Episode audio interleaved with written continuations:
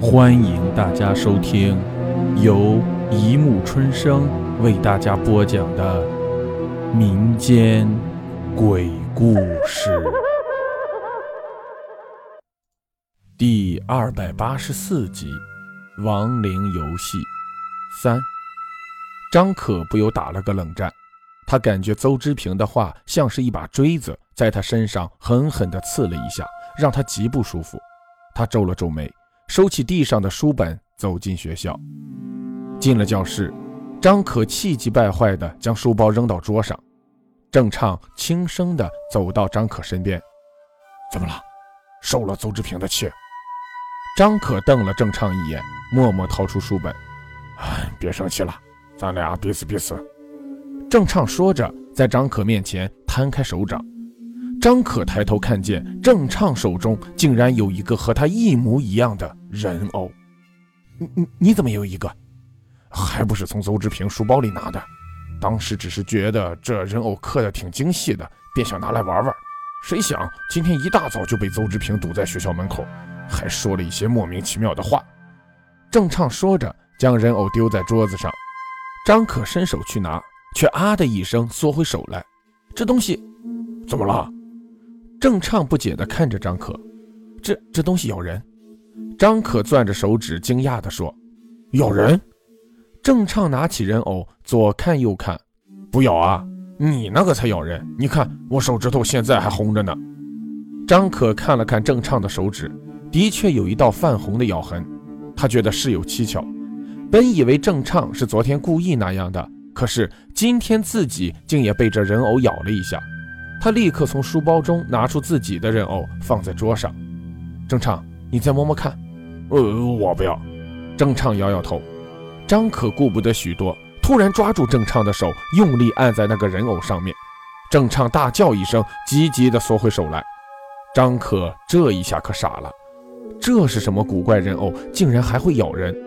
他觉得邹之平早上说的那些话是话中有话，这人偶似乎真的并非普通的人偶。不，绝对不是普通的人偶。他猛然觉得后背一阵凉气，那种异样的感觉再次笼罩他的心头。他忙向郑畅问道：“郑畅，邹志平刚才都跟你说了什么？”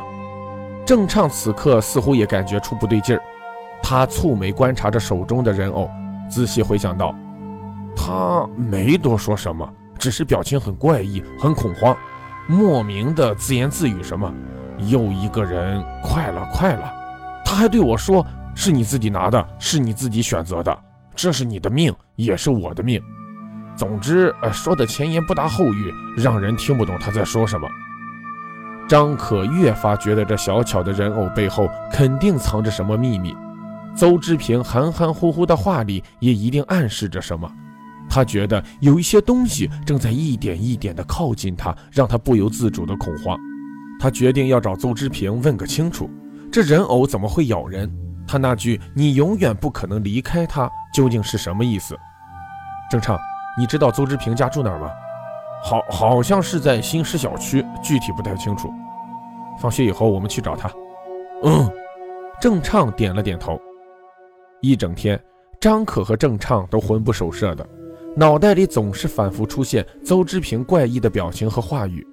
终于熬到放学，两个人急匆匆向新石小区走去。他们来到新石小区，打听了许久，总算找到了邹之平家的住址。到了门口，张可长出了口气，轻轻敲了门。屋内很快有了动静，接着门开了，一个陌生女孩站在张可和郑昌面前。张可一愣，忙道：“呃呃，对不起，我敲错门了。”说完，便拉着郑畅，尴尬地准备离开。你是张可还是郑畅？女孩的一句话让张可和郑畅的脚步立刻停住，扭回头，奇怪地望着那个陌生女孩。你们是张可和郑畅吧？女孩又问，表情略微有点僵硬。我是张可。哦，我我是郑畅。进来吧，我们已经等你们很久了。女孩说完。自顾向屋内走去。等等，你你是谁？怎么会认识我们？张可狐疑地问道。女孩又转过身来，盯着他们。